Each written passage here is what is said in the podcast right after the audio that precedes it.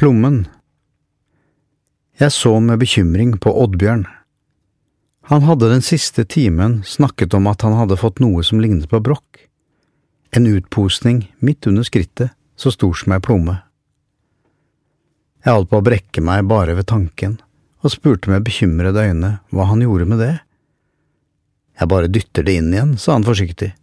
Det går nok bra, men det gjør litt vondt. Litt vondt?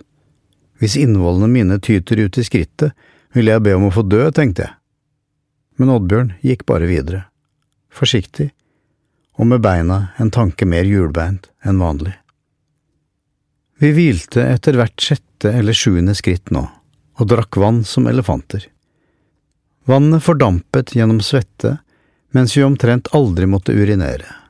Time etter time slet vi oss oppover, langsomt, ett skritt omhyggelig plassert om gangen. Hvile, sju skritt til, hvile. Trond og jeg holdt også på å slite oss helt ut, mens Oddbjørn så ikke bra ut, han klagde over sting i hjertet og utmattelse. Vi stanset og spiste litt kjeks, med et tjukt lag med salt på, og kviknet faktisk litt til. Vi forsto at dette nesten begynte å gå på livet løs, og tenkte med gru på at dette var andre dagen, og vi hadde minst fire–fem slike dager til. Jeg trodde jeg visste hva hardt arbeid var, jeg innbilte meg at jeg visste hva det ville si å ta ut alt og nærme meg grensen for hva jeg tålte. Jeg måtte innrømme at jeg ikke engang hadde vært i nærheten av grensene før denne dagen, og når jeg så på brødrene mine, virket det som om de følte det samme. Varmen, svetten, den klamme luften, bakkene, spenningen, målet som lå langt bak horisonten. Oddbjørn foreslo at han skulle snu og gå til Kitoto dagen etter sammen med Motondua. Motondua i Mwikolo var rundt 65 år og arbeidet i misjonen vår. Kraftig korpulent, men utrolig seig der han støttet seg til en stav som så ut som en hyrdestav fra bibelfortellingene.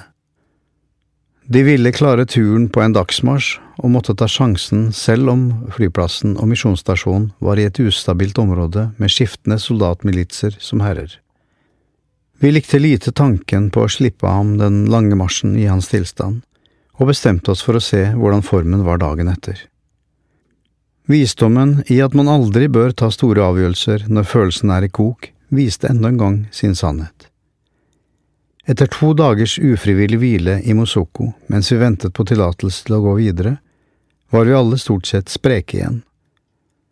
Oddbjørns plomme dukket med jevne mellomrom fram igjen, men vi foretrakk at han ikke snakket så mye om hva han gjorde med den.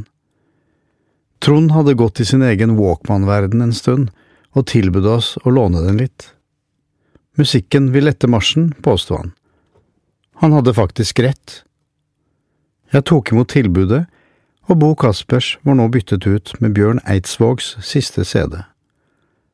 Få har gjort det så bra på en blanding av angst og tvil som Eidsvåg, og få har gitt meg så mye. Egentlig litt for stille og melankolsk til å sprite opp en utslitt vandrer i Kongos jungel, men han hadde hjelp av Lisa Nilsson på en sang, og den reddet dagen og flere dager til. Lisa Nilsson, jeg tenker på mysteriet deg, under over alle under, at du elsker meg. Den behagelige musikken og de jordnære, ekte tekstene gjorde at tankene fikk noe å være opptatt av, og timene gikk lettere.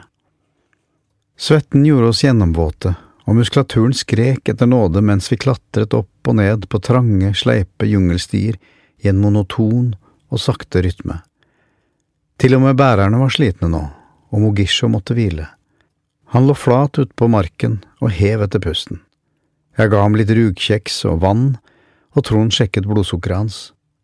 Sukkersyke er et enormt problem i Afrika, og våre ledere var ikke noe unntak. Både Mogisho og Motondwa led av sykdommen. Like sikkert som vi fikk igjen pusten og kom til krefter, så seg stivheten inn i muskulaturen. Derfor kunne vi ikke stoppe for lenge om gangen. Vi forsynte oss av vann fra mannen som bar vesken med vannflaskene.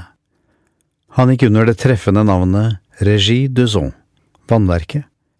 Vannforbruket var stort, selv om det smakte sur røyk av det etter å ha blitt kokt over åpen ild.